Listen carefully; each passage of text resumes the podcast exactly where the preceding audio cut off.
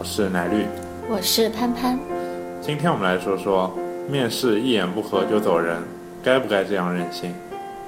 企业招聘放缓，对于大多数跳槽者来说，现在找工作机会不多，但也有部分网友不信这个邪，义无反顾想跳槽。据前程无忧论坛投票显示，超出半数网友仍有跳槽打算。据部分网友反映，好不容易有了面试机会，到了公司反而不想面了。宁愿放弃来之不易的面试机会，这到底是什么情况？是网友们任性了，还是面试公司确实不靠谱？真相是怎样的呢？一看到这样的公司，真不想面了。前程无忧论坛上，一位网友发起了一项主题为“看到公司哪些情况你就想走人”的分享活动，引来其他网友们的吐槽。网友们对于公司的地址、办公环境。及办公室卫生状况槽点满满，对于公司安排面试流程及专业度也提出了质疑。小编整理了网友吐槽较多的前五位情况。槽点一：公司居然在居民楼办公。前程无忧论坛网友分享：电话里说是上市公司，兴冲冲去面试了，到那里一看，就是一套三居室，边上那个门洞前还放着大鞋柜。堆了一大堆居家杂物，空气中还飘散着烧菜的油烟味。我果断就回去了，不想浪费时间。槽点二：办公环境又脏又破，没法站人。前程无忧论坛网友分享：坐在前台那边等的时候，我发现墙角有蜘蛛网，天花板上有块墙皮一直挂着，让人担心会掉下来。最最重要的是，厕所太脏了。三个坑位没一个能下脚的，明显没人及时打扫。如果天天使用这样的厕所，绝对会憋出毛病的。槽点三：明明是你约我来面试，我来面试却说不知道。前程无忧论坛网友分享：公司打电话来叫我去面试，我到达公司后却被告知不知道有面试。这家公司的 HR 也太不专业了吧。槽点四。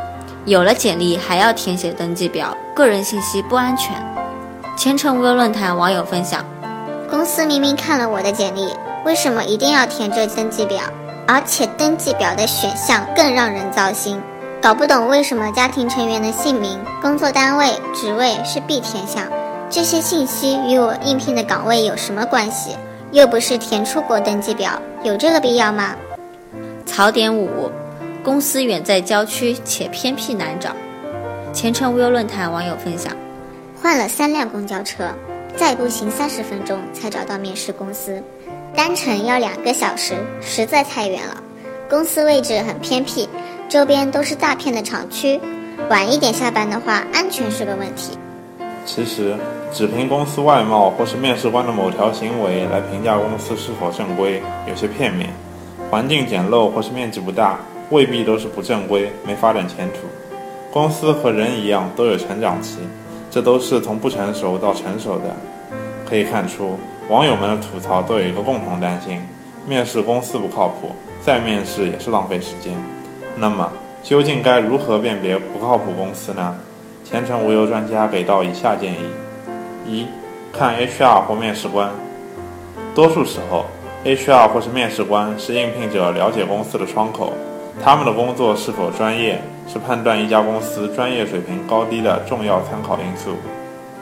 二，看市场，查看一家公司的定位和具体介绍。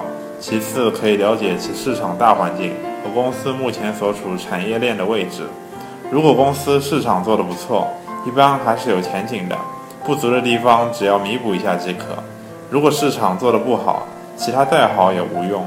此时，管理规范。通通于事无补，薪酬再高也是暂时的，不能长久。三，看公司效益是否与员工挂钩。判断一家公司的好坏，应从本质来看这家公司的骨干拿得多不多。公司效益好的时候，是否普遍拿得多？是否工作努力、负责的人拿得多？是否能力上升了拿得多？是否有明确的奖惩制度，并且切实执行？是否核心骨干对于收入牢骚较少？是否有连续晋升的普通员工？年终的中奖是否有？给了公认工作出色的人了吗？四，看固定工资。工资是否合同中就规定清楚？工资是否从来都按时发放？工资是否按规定明明白白发放，而不这样那样的莫名扣款？当然，违规扣款除外。如果这样，这个公司基本是可信的。五、加班，大家都不喜欢加班，但不得不加班。其实，加班对公司、个人都是个态度问题。如果在公司加班能够与个人的成长和晋升是挂钩的，则是基本可取的。六、公司的发展，看看公司是否在成长，业务市场在拓展吗？产品在拓展吗？员工人数在增长吗？客户的基础在加厚吗？客户在丢失吗？如果大致是肯定的，则这个公司具备成长性，在此工作辛苦是必然的，但回报是可以期待的。七。看工作氛围是否融洽，员工之间相互协作、团结一心、积极向上，这样的公司是一个蓬勃上进的公司。要力争使自己融入进去。相反，办公室里派系林立、勾心斗角、相互拆台，或员工人人自危、暮气沉沉，这样的公司待不得，也待不久，走为上策。八，看企业文化是否能认同。经常看到一些公司的口号是。